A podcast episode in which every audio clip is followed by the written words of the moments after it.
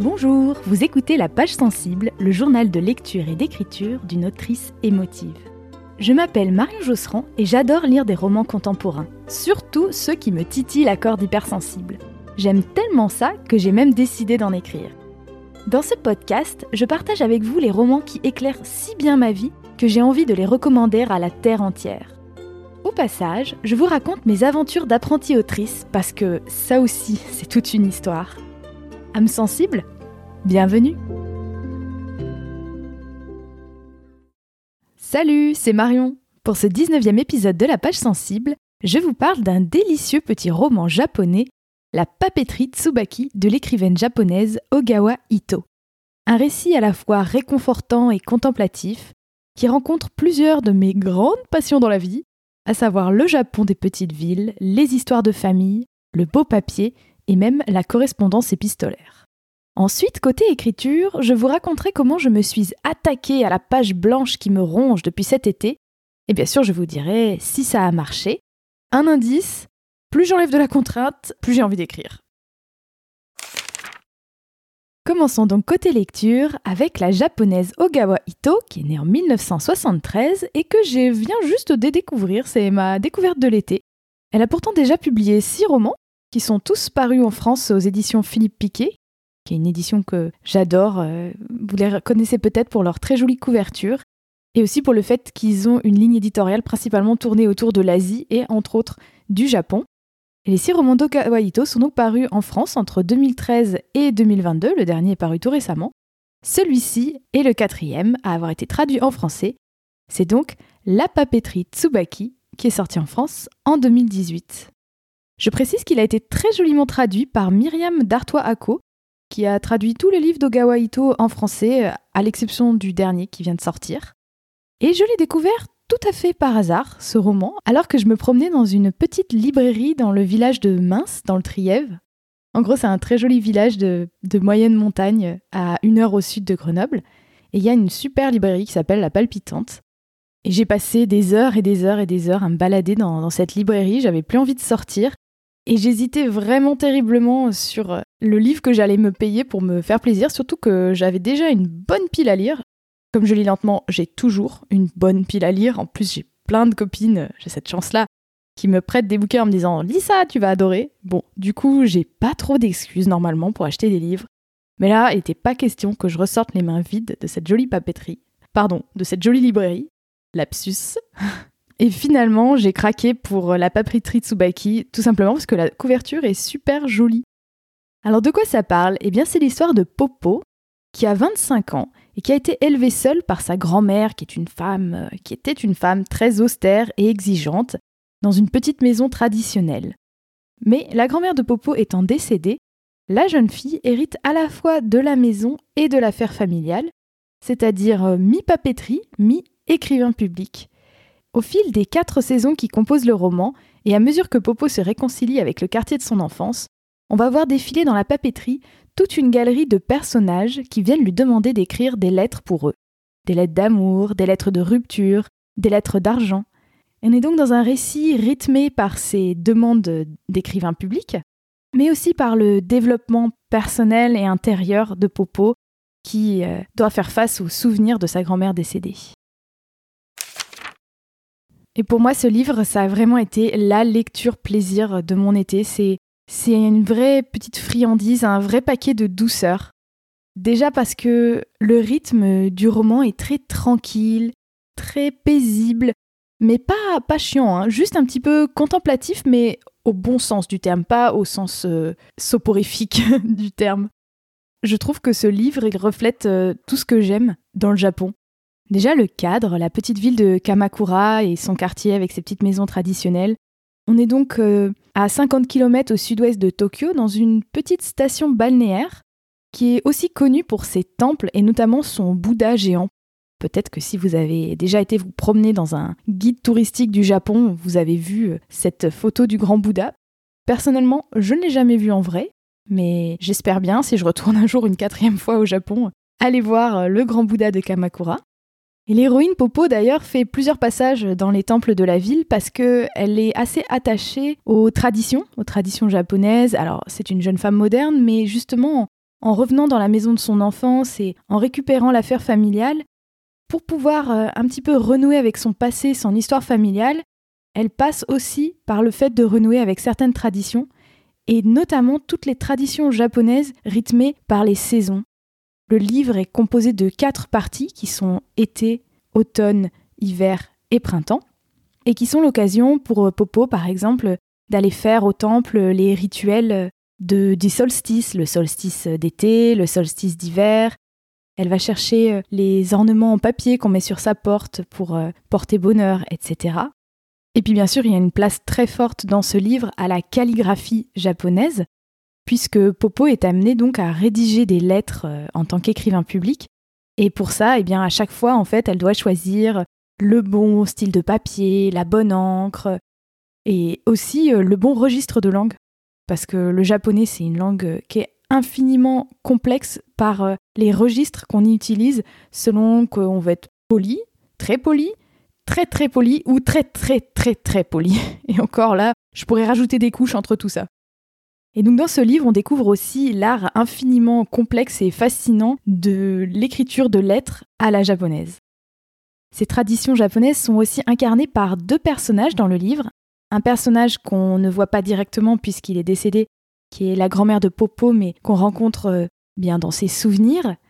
Et également sa petite voisine, qui est une, une vieille dame, avec qui Popo s'entend très bien et qui en fait est presque sa seule amie, en tout cas au début du roman, quand elle revient dans, dans ce quartier, dans cette ville qu'elle avait délaissée euh, pour partir. Et moi, j'adore euh, les personnages. J'aime bien, j'aime bien les, petites mamies déjà. Puis alors, les petites mamies japonaises, elles sont trop marrantes, les petites mamies japonaises, parce que, enfin bon, voilà, moi j'ai pas mal séjourné au Japon et notamment dans des zones rurales où il y a beaucoup, beaucoup de petits vieux et où presque tous les jeunes sont partis. Il y a des, il y a des grandes écoles euh, désertées.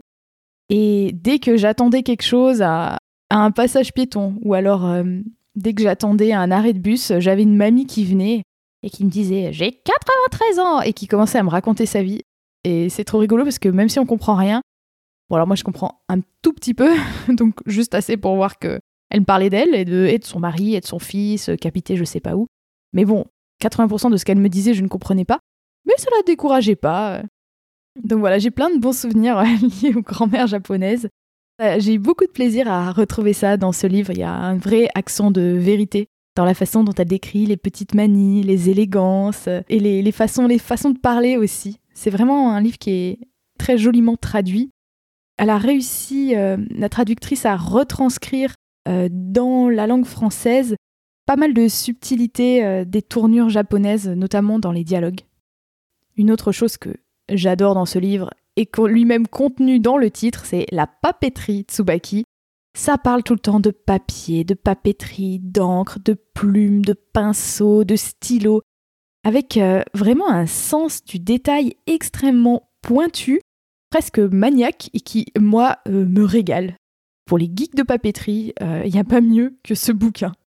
Dans un tout autre registre, ça m'a rappelé un petit peu le niveau de détail avec lequel Émile Zola décrit les tissus et les vêtements dans Au bonheur des dames. Et moi j'adore ce, côté ultra précis et pointu. Je sais pas, ça me, ça me fait plaisir. En plus, moi j'adore tout ce qui touche à la correspondance, j'adore écrire des lettres. Après avoir lu ce livre, j'avais, envie d'écrire à tout le monde, donc j'ai, j'ai écrit plusieurs lettres, je me suis amusée à choisir le papier. Ça m'a vraiment redonné envie de, de me plonger là-dedans. Non, vraiment, décidément, cet Ogawa Ito, euh, je pense que si on se rencontrait, euh, on aurait pas mal de choses à se raconter parce qu'on aime les mêmes trucs. Par exemple, euh, la bouffe. C'est-à-dire que elle parle aussi beaucoup de ce que les personnages mangent. Bon, c'est notamment des plats japonais, mais pas que. Et d'après ce que j'ai compris en regardant le reste de sa bibliographie, c'est une de ses grandes spécialités. Euh, je crois qu'elle a écrit un livre qui s'appelle Le restaurant de l'amour retrouvé. Ça m'a donné en tout cas très très envie de découvrir le reste de sa bibliographie et notamment euh, les livres qui sont plus tournés autour de la nourriture. Et enfin, pour couronner le tout, le livre est aussi traversé par des thématiques peut-être un peu moins matérielles, un peu moins triviales, que sont euh, les histoires de famille, d'héritage, la difficulté aussi à se réconcilier avec une enfance austère. Et vraiment, ce livre, il arrive à trouver l'équilibre, je trouve, entre beaucoup de légèreté, c'est-à-dire du plaisir, le, le, plaisir de se plonger dans cette ambiance de petite ville balnéaire, les petites mamies, tout ça, c'est très sympa. Et en même temps, il y a un, vrai sous-texte, une vraie histoire, un vrai développement de personnage. Popo, elle a vraiment une évolution sur le roman. Donc ça se lit extrêmement facilement. Et en même temps, on fait quand même un voyage littéraire en le lisant. En guise d'extrait, j'ai choisi de vous lire un passage où Popo a été chargé par une petite dame, qu'elle a surnommée Madame Calpis, d'écrire une lettre de condoléances. Alors je ne vous dis pas pour qui parce que j'ai pas envie de vous spoiler. Dans ce passage-là, vous, ne serez pas spoilé, c'est juste le moment où en fait Popo nous explique à nous, euh, lectrices et lecteurs, un peu plus de détails sur comment elle s'y est pris pour choisir l'encre, choisir le papier. Parce qu'en fait, comme pour tout au Japon, il y a des règles très très très précises que lui a enseigné sa grand-mère, qu'elle appelle l'aînée, c'est comme ça qu'elle dit, elle dit pas ma grand-mère, elle dit l'aînée.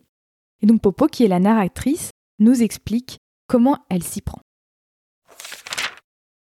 Ce message de sympathie, je l'ai rédigé avec une encre beaucoup plus pâle que d'habitude. Délayer l'encre, c'est le signe d'une grande tristesse. Les larmes tombées sur la pierre à encre en ont éclairci la couleur. Pendant que j'écrivais, l'image de Madame Calpis m'est apparue à plusieurs reprises.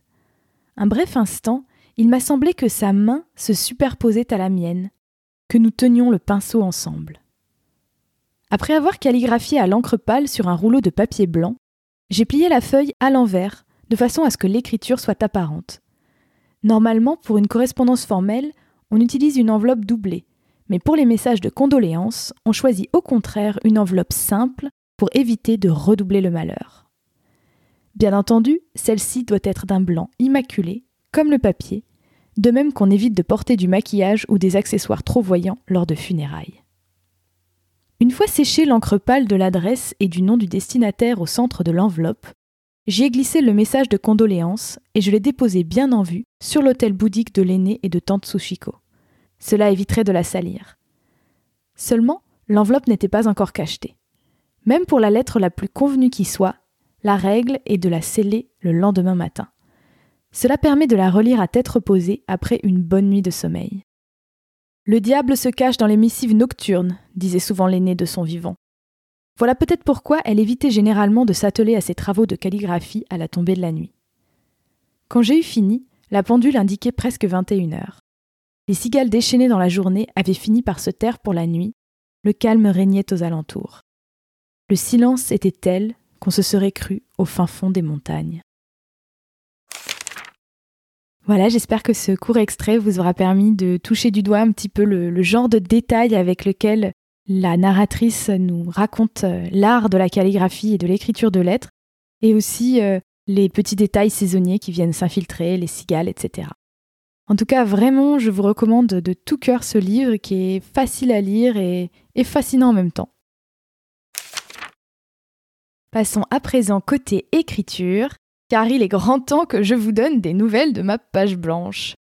Je vous l'expliquais dans le dernier épisode, depuis cet été, j'ai vraiment traversé une période difficile face à l'écriture, qui était à la fois, bon, je vais pas revenir sur tous les détails que je vous ai donnés la dernière fois, mais un mélange de, de fatigue, de découragement parce que j'avais l'impression de ne pas voir le bout de mon projet alors que ça faisait déjà deux ans que je m'étais vraiment plongée dans l'écriture de mon premier roman.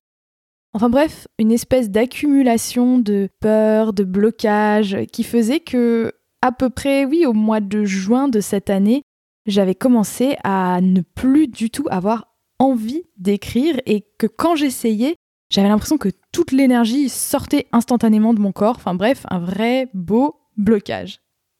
Un mois s'est écoulé depuis ce dernier épisode, et pendant ce mois, eh bien, j'ai vraiment essayé de faire ce que moi j'appellerais de la permaculture de l'esprit. J'ai mis mon cerveau en jachère. J'ai laissé euh, les graminées euh, mûrir tranquillement euh, dans mon cerveau. J'ai fait de l'écriture automatique dans mon journal, c'est-à-dire vraiment de l'écriture personnelle pour le plaisir. J'ai fait du dessin, mais, mais du dessin sans enjeu, quoi, juste des petits mandalas comme ça, des bouillis. Je suis partie randonner en montagne plusieurs fois. J'ai, j'ai lu beaucoup, beaucoup lu des livres, euh, que des livres qui me faisaient terriblement envie, que j'avais vraiment plaisir à lire.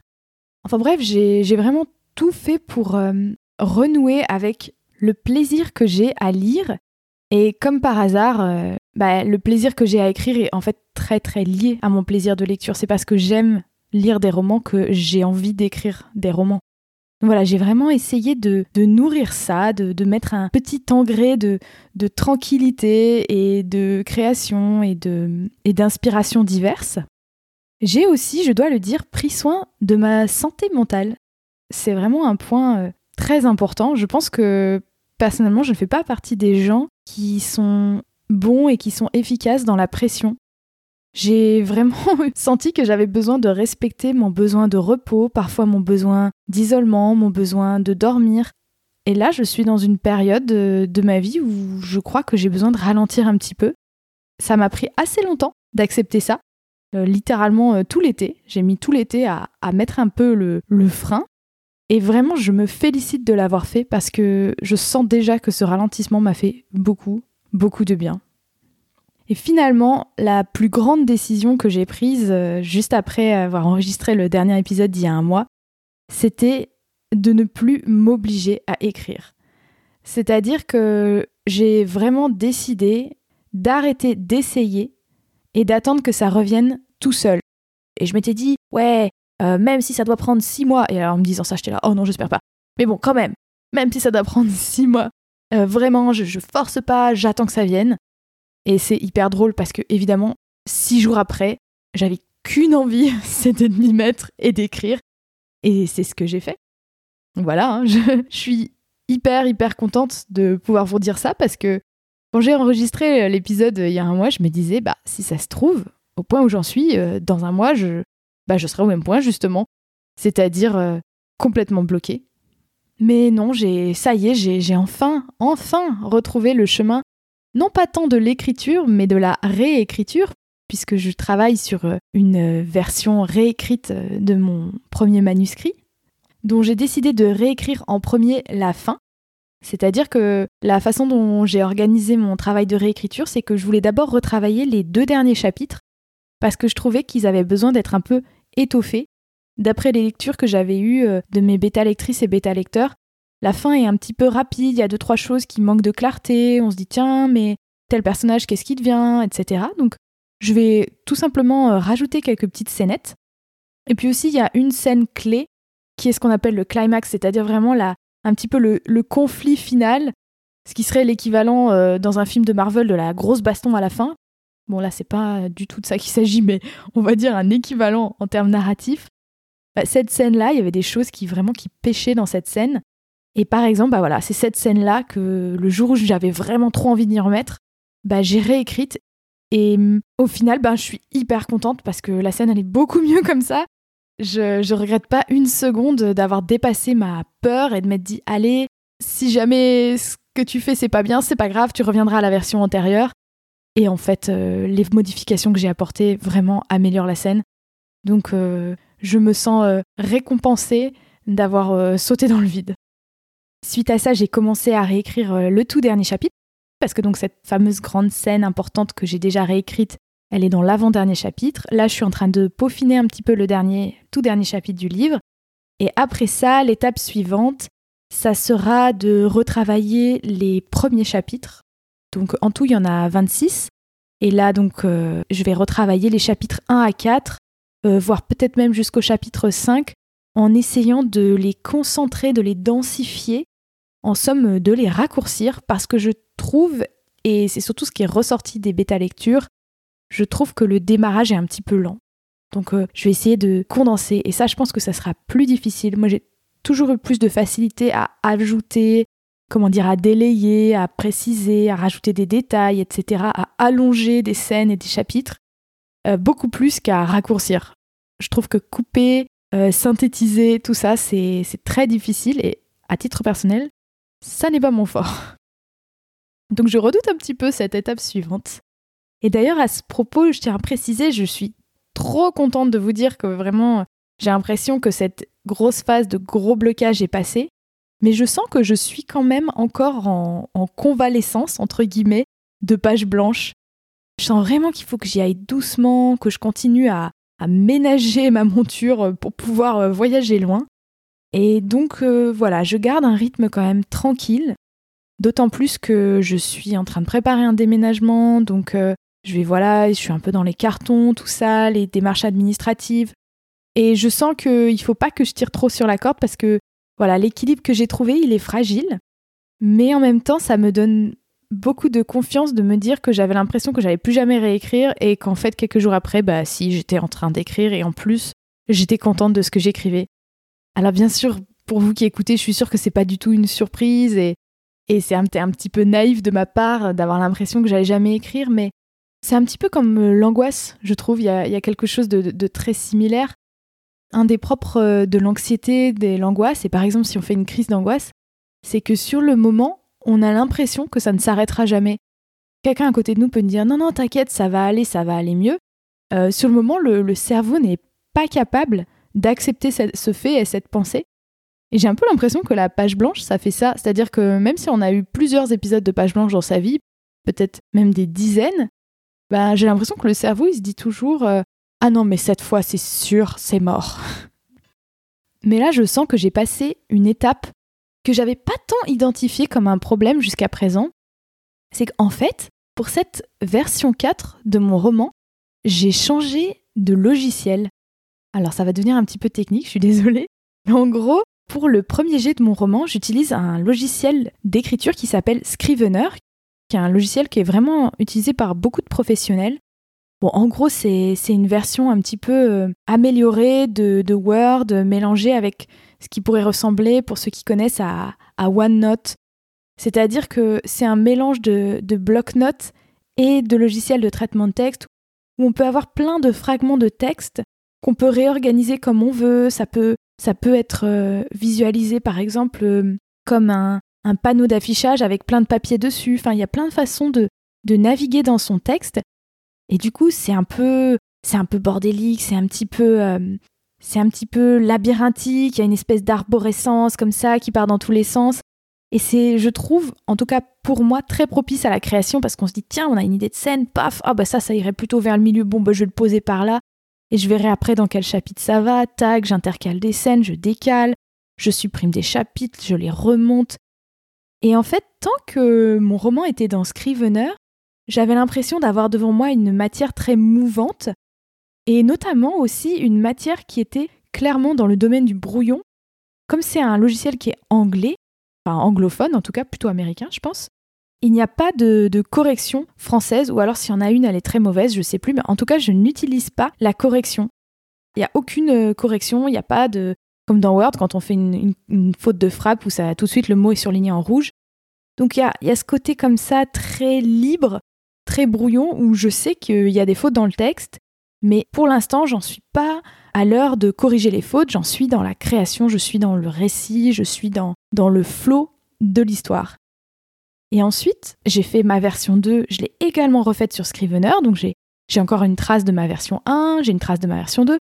Ensuite, j'ai fait une version 3, en gros, j'ai fait mes trois premières versions entièrement sur Scrivener. Et ensuite, j'ai exporté ça en un seul document Word bien propre, tout simplement pour pouvoir l'envoyer à mes sept bêta lectrices et bêta lecteurs. Parce que vraiment, Scrivener, il faut s'imaginer que c'est comme si j'avais un carnet de notes et hop, je le transforme en un seul fichier que je peux imprimer, euh, envoyer par mail, etc.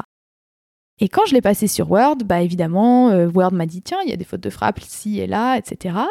J'ai découvert que je voulais absolument mettre plusieurs R et plusieurs F à ébouriffer et qu'apparemment j'utilise souvent le mot ébouriffer. Grande découverte.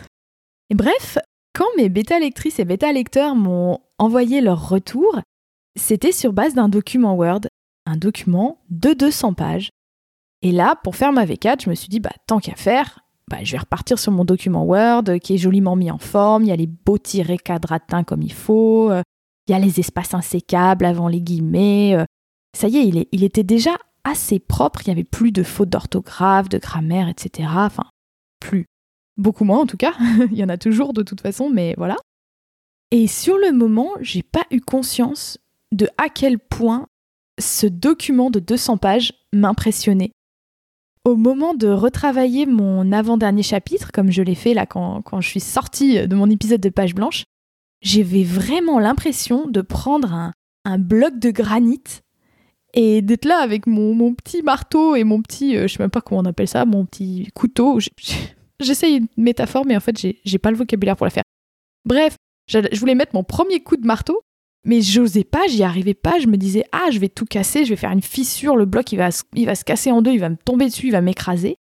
Et la façon dont je l'ai dépassé, c'est que je me suis dit, ok, dès que tu changes quelque chose, dès que tu écris un nouveau paragraphe ou quoi, tu le mets en bleu, en bleu foncé, au lieu de le mettre en noir.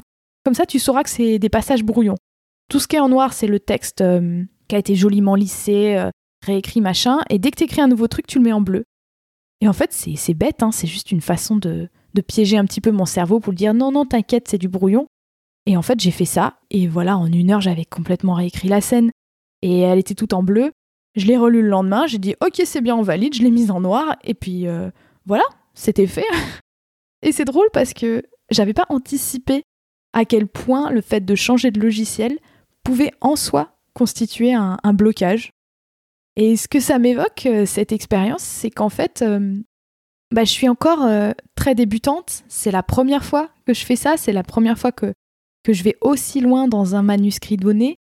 Et je suis encore en train de découvrir euh, mon processus, euh, ce qui marche pour moi. Je suis encore en train de tailler mes petits outils, de les affûter. Il faut que j'accepte que ces choses-là, ça prend du temps, que je suis en apprentissage, que je suis en train de créer mes outils de travail finalement, comme si j'étais en train de mettre en place mon atelier, si j'étais potière par exemple. Et donc voilà, ce sont les, grands enseignements de ce mois d'octobre pour moi et de ce joli début d'automne bien doux.